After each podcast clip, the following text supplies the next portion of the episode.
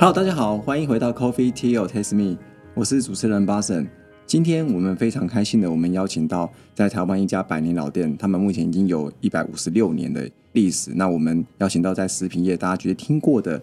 郭元义，那大家最常听到的就是他们的喜饼嘛。所以我们今天特别想要来，不是在介绍喜饼，是在介绍永续。所以我们邀请到他们的第五代的接班人，他们的副总经理郭建伟先生来跟我们做今天的分享。欢迎建伟。Hello，巴森，各位听众，大家好。好，那刚刚提到我们不是要聊西饼嘛？我们聊的是跟永续相关的东西嘛。毕竟大家听到过愿意，一定想要西饼。我想大家听到这个名字，它就是 等一下才会画上等号嘛，对不对？那最一开始我想说，如果聊聊永续的话，那想要了解一下，说你对于永续这个你自己是什么样的一个看法？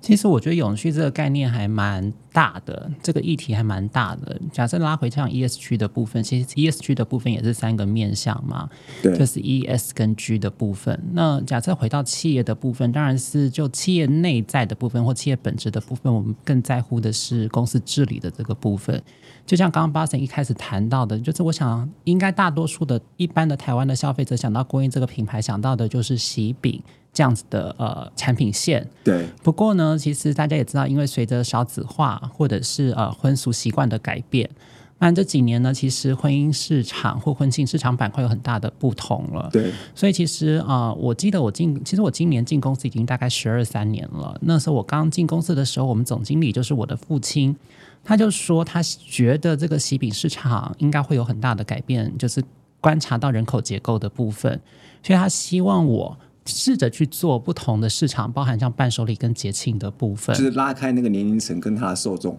嗯，应该是让受众更多啦。当然是我说，就像巴神谈到永续，那我现在在谈的是有点像是品牌永续或企业永续的这一块，然后回到这个公司治理的部分。那其实像喜饼这件事情，我有时候都开玩笑说，嗯其实很多消费者，我们的老主顾可能一辈子就跟我们接触一次就对了。就结婚那一次大嘛，大大部分如果结婚一次的话大，部分人都希望就是只跟我们接触一次。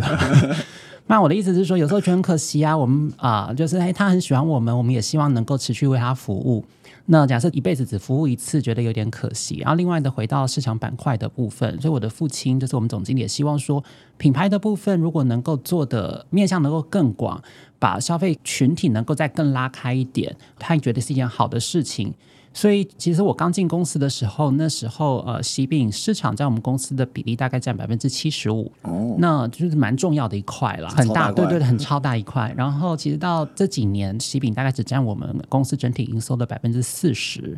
哦，所以剩下百分之六十都来自于伴手礼跟节庆市场的益助就对了。那这个当然这个过程中做了很多不同的啊、努力跟改变。那其实这个部分可能也包含像 ESG 另外其他的面向，包含像环境跟社会的部分。就是我觉得永续的部分不单单是公司内部自己的调整，那今天这个东西如何让消费者能够感受到？啊、我觉得像环境的部分或社会的部分，我觉得公司在永续这个面向上，其实也做了不少的努力。是，其实我觉得这跟大家们蛮多概念是一样。其实 ESG 其实应该倒过来讲，应该从 GSE，就是它从内部一直往外延伸到人，然后最后还到环境的这种由内到外的一个过程。所以从这种公司开始是没错，你公司都顶不下去，后面也不用讲了。对啊，因为其实我觉得 ESG 其实你把这个面向展开，真的非常的多。那每个公司或者是每一个群体想要谈的东西都不太一样，可能跟你自己的兴趣跟自己治理的本质都有不一样的概念，就对了。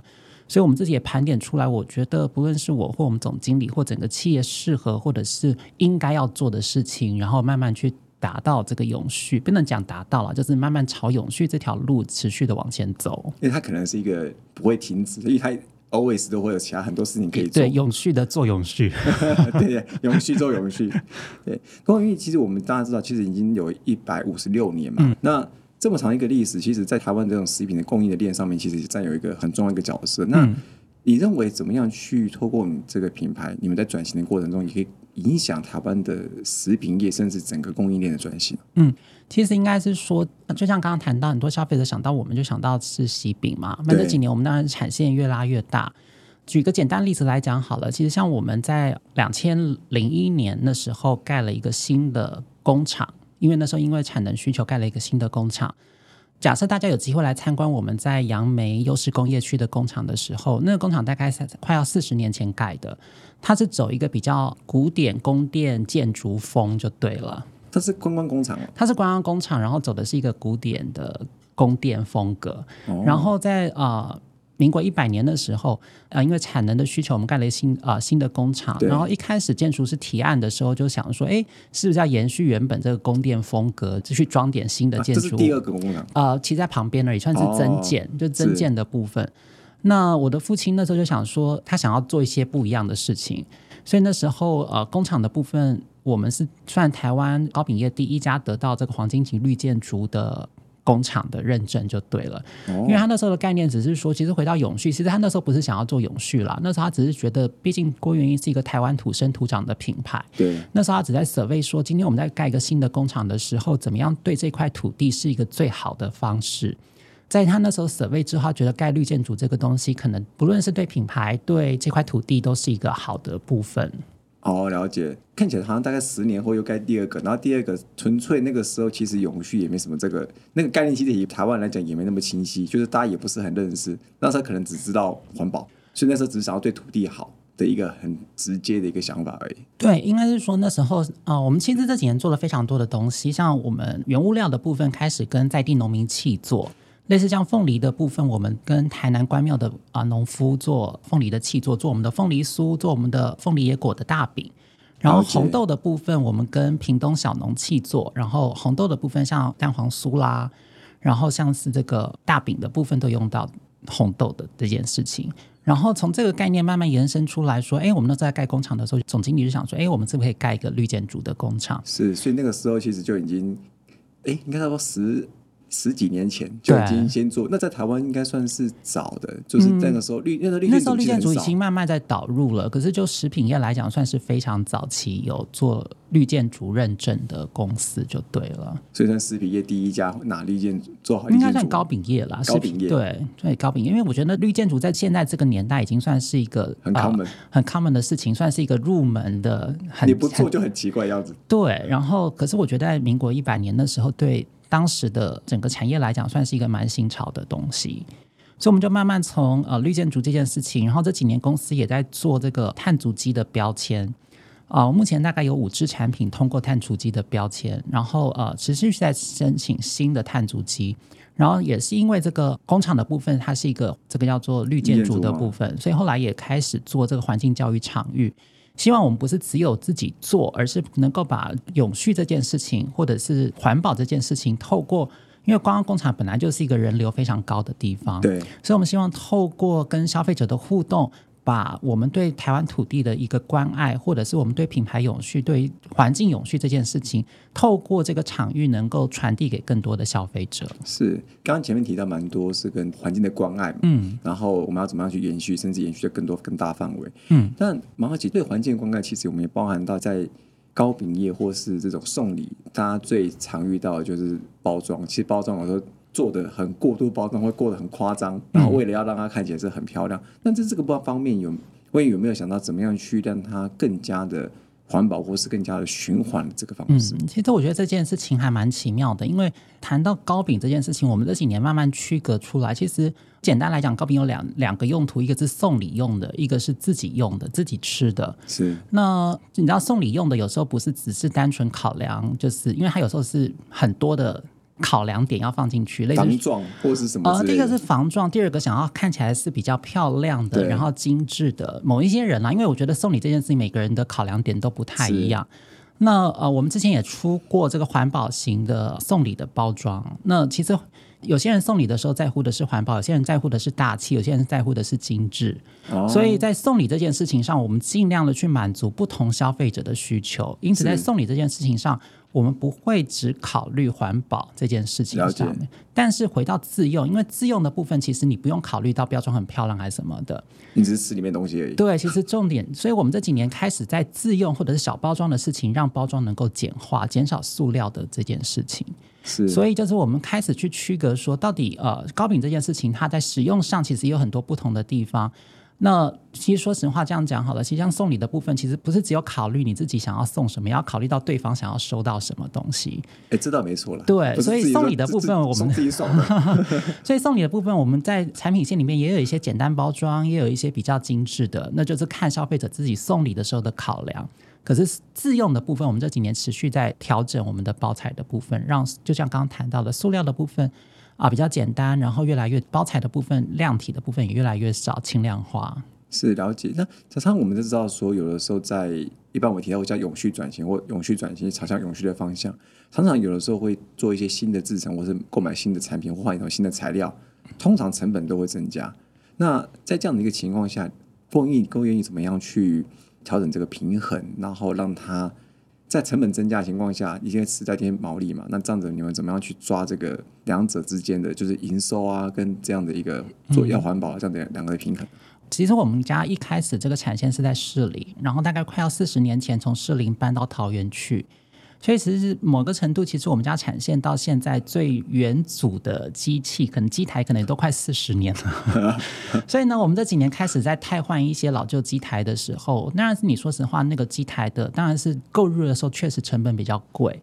可是其实我们购入新机台的时候，不论是在啊、耗能的部分，或者是在啊、这个燃油的部分，其实都是更环保的。所以呢，呃，我是觉得说这几年我们，嗯，你说成本会不会比较贵？当然是你说实话，新的机台一定在效能会比较高。所以呢，我觉得这几年我们考虑的不单单是成本的部分，而是说，哎，其实在我们这个呃机台在更新的部分，怎么样是更环保、更绿能，能够更自动化。那其实我们总经理一直在谈的，其实你知道，像我们家很重要一个产品叫做酥皮，就是最近中秋节快到了，可能大啊家，想到的那个酥皮，对，大家可能想到是蛋黄酥啊，还是绿豆椪什么的。那其实你知道，像酥皮这个东西，其实现在这个产业里面已经有可以自动擀酥皮、自动去包馅的这个东西，像蛋黄酥的皮是可以自动擀、自动包的。哦，可是像我们老总经理，他就是会觉得说，哎，你知道这个自动擀的皮吃起来的口感跟手工就是不一样的。那像我们家的酥皮，光蛋黄酥，我们家招牌的冰沙馅饼，一年的产量就四百五十万粒。可是我要讲的，其实我们这四百五十万粒每一颗都是手工做的，所以呢，其实对我们自己来讲，其实成本的部分不见得是一个最重要的考量，因为我觉得我们家毕竟从事的是一个食品业，消费者吃到里面好不好吃才是最重要的。所以它那机器还是跟人工还是有一定的差异性。呃，就是我觉得你假设比较挑嘴，或者是吃的比较精的人，一定是吃得出来机器感制跟手工感制的差异。所以我要讲的是，其实以我们家的概念是说，成本不见得是最重要的考量，因为就像刚刚谈到的，食品它最重要就是好吃，因为你再怎么样的做包装，还是啊、产品做的多精致，可是最后还是里面的东西。对，最后你吃到嘴巴里面，哎，好不好吃，这个是非常直觉性的东西嘛。所以我觉得，不论是成本的，就像你刚刚谈到这个机台更新或翻新，或者是一些啊、持续在做一些改变，它确实有一些成本的压力。对可是呢，呃我们尽量在成本这件事情跟好不好吃跟啊、这件事情，尽量去做一个综合的平衡点。是像像那个礼盒啊，做包装礼盒上有些纸，那些你们有在进行一些，比如说纸材的一些转换吗？考量那些纸材变成环保材质之类的，那些东西是不是会有一个难度？嗯纸质的部分，因为我们都还是鼓励消费者能够去回收，哦所以，呢，纸质的部分，我想呃，应该也还好，对，应该还好因为。它就是纸，嗯，对了，对是，所以它其实只要能够回收，其实状况是一样的。对，应该是说，我觉得其实这个包装的部分最重要的是用了之后怎么样能够妥善的去回收，其实是比较重要的部分。对，只要它做出来是可以回收，其实也是环保的一种，也不一定非得要一定是环保材质才行。对，可是就像刚刚谈到的嘛，送礼有很多不同的考量，那我们自用的部分尽量让包材的部分能够简化。对，是，刚刚其实前面有提到使用在地的一些农业嘛，那我们现在在地其实蛮讨论很多，就是所谓的永续农业，或是可持续农业，或是所谓自然农法。嗯，在你们的推动或是跟你们的供应链合作的时候，你们会帮他们推上朝向这个方向，或者是说甚至去赋予某一些它特定的一些农地的某一些物种吗？呃，说是坦白话，我们并没有做到那么深入啦。不过像我们的红豆气做的部分，我们还是坚持是不用除草剂的，落叶剂的浓这个红豆就对了。就像呃有一些通路在谈这个所谓老鹰红豆的部分，那因为老鹰红豆已经注册了嘛，所以呢，我们家也就是其实老鹰可以注册老鼠红豆，因为它是是前面是老鼠。对，可是因为我觉得老鹰红豆和老鼠红豆它的概念就是因为不加这个落叶剂或除草剂，对对对让环境能够得到呃休息就对了。那所以我们家的红豆其实并没有一直在强调说这件事情，可是我们家收气做的收成的条件就是不含农药的这个部分。那另外像我们家呃，其实大家对国营这个品牌很熟悉，那其实我们家有另外一个次品牌叫做拉法颂的部分。那拉法颂全产品都有通过这个洁净标章，就是呃有八大不添加的这个食材的部分就对了。那我觉得在某个程度，从原料的部分到消费者的这个使用的过程，都希望给消费者一个更好的选择。了解，我们现在其实聊到应该是有包含 G 跟环境一的部分。嗯，我想聊看 S 的部分，因为前面有提到嘛。嗯那 S 的部分的话，在关于这应该比较讲百年好了，近年来，因为百年太 太太夸张了，就是近年来有没有做一些就是 S 相关的一些，比如说跟社区的一些互动啊，或者是说刚刚前面提到环境的教育，那有没有做跟其他这种跟社会的互动或是一些福祉资源的部分？啊、其实我们这几年其实啊、毕竟国营它就是一个糕饼业对，才发迹的一个公司就对了，所以我们在两千年跟两千零一年分别在桃园跟台北成立了糕饼博物馆，主要就是希望能够保存台湾在地的糕饼文化，因为我们看到说，其实台湾在这个越来越进步或者是越来越国际化的过程当中，有一些在地的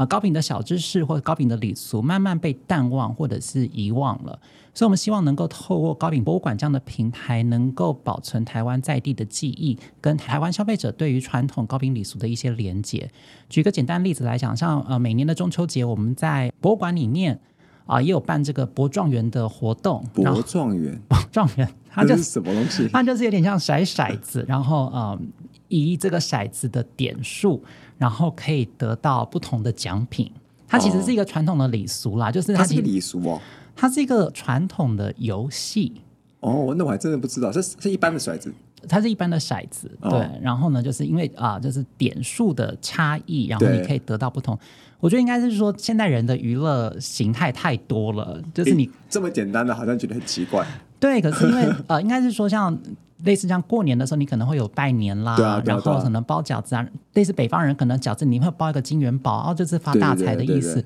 那我觉得博状元也是传统在中秋节啊，传统农业时代社区的一个活动就对了。哦，它其实简单来讲，就是透过这个呃掷骰子，然后它有这个不同的点数，然后啊得到第一名就是状元，你可以拿到一个很大的月饼这样子，然后第二名就是啊、比较小的月饼。它这简单来讲，其实就是一个用高饼当成一个载体，大家一起来娱乐的活动。那像你娱乐，可能哦，大家一起去看电影，一起去百货公司逛街。可是传统的时候，并没有看电影，没有去百货公司这件事情。所以高饼它就变成是一个载体，来承载不同社区它的一个共同的、呃、娱乐项目娱乐项目。所以我我们那时候觉得还蛮有趣，我们就把这个保存下来。然后所以呃每一年都跟台北市天文科学教育馆去合作这个博状元的游戏，或者是每年在高饼博物馆里面有在做这个博状元，或者是说像我们中秋节前夕就嗯，前夕吗？中秋节中秋节前夕，然后天文台的部分是中秋节当天。哦，对所以博状元在你们博物馆大概是什么时候会有？现在就有了，啊哦，现在就可以以去试试看你的手气。接近中很接近中秋节就会有了。对，现在就可以试试看。然后举个简单例子来讲，像呃传统的高饼礼俗里面也有这个收弦抓周，呃，收弦我知道，对，抓抓啊周。啊，就你们会在那边办这个活动哦？我们会每个月在博物馆里面办收闲抓周的活动，就是其实很多你把这些东西糕饼礼俗去探究来讲，是它有时代背景的。因为你知道以前的时候经济环境不是那么的好，小朋友在长大的过程中很容易有一些呃生病啦，对然后呃或者是早早就是早夭早夭的状况。所以其实啊、呃每一个生命的关口。双方的家长跟不同的长辈都希望给小朋友不同的祝福，所以收钱抓周也是在这样子的呃时代背景下所发生的。你四个月的时候要收钱，一岁的时候要抓周。那你知道，其实收钱就是有收钱的饼，那，这个东西就是某一个程度，其实糕饼它也是一个载体。然后让这个传统，你知道，就是收钱的时候，也是双方的家长一起齐聚在一起，然后帮小朋友啊，祈祝他好好的长大。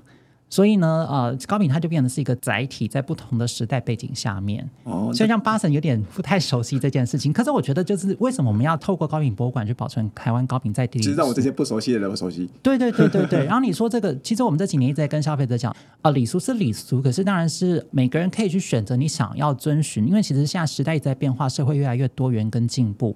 你可以知道，但是你可以把它转向另外一个方式呈现。对，就是我觉得我们还是进到一个教育的本质，说，哎，这个是传统的礼俗，但你想要怎么去变化，或者是你要不要依循，你可以有自己的想法。举一个简单例子来讲好了，像很多在结婚的时候，像传统的喜饼，在台湾传统礼俗里面，这个喜饼是男生买给女生，让女生去送给他的亲朋好友的，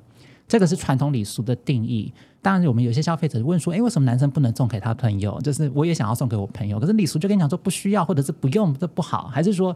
有时候新娘就传统礼俗里面也跟新娘讲说，你不能吃自己的喜饼，这会让你还有这件事情。对对对，可是新娘就有些说：我我天哪，我挑那么久的喜饼，为什么不能吃？怎么怎么的？”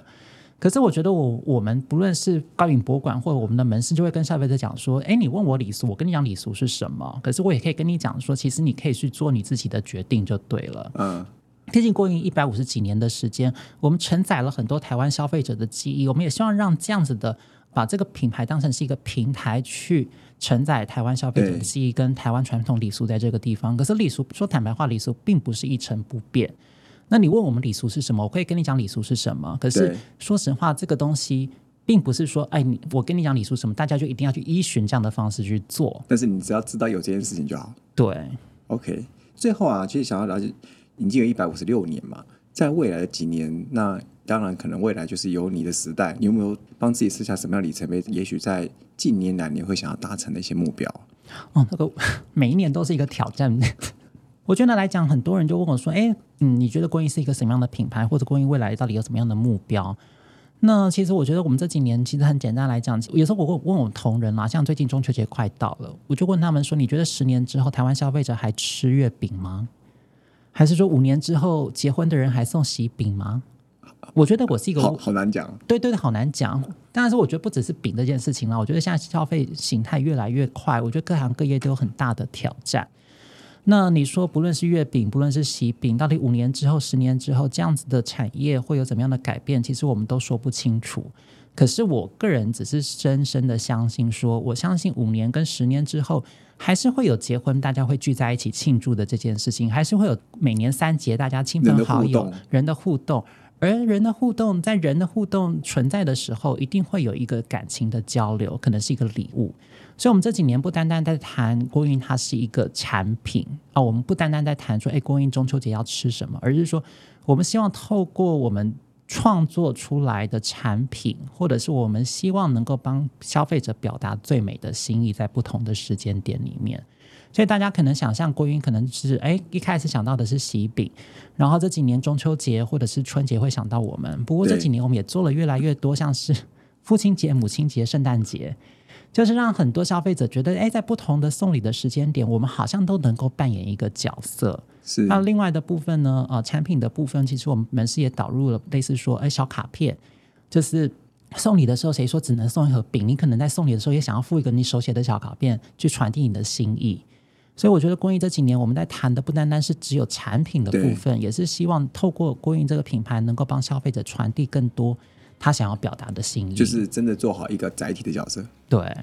了解。今天非常感谢建伟来跟我们分享很多这个百年老品牌在台湾怎么样去把糕饼这个东西作为一个载体，去当成人在互动之间的一个很好的一个桥梁，去承接大家的一些情感或交流。那今天非常感谢。郭元义、郭建伟副总经理来跟我们做今天的分享，谢谢建伟，谢谢。Coffee Tea or Taste Me，轻松聊元气，我们下次见，拜拜。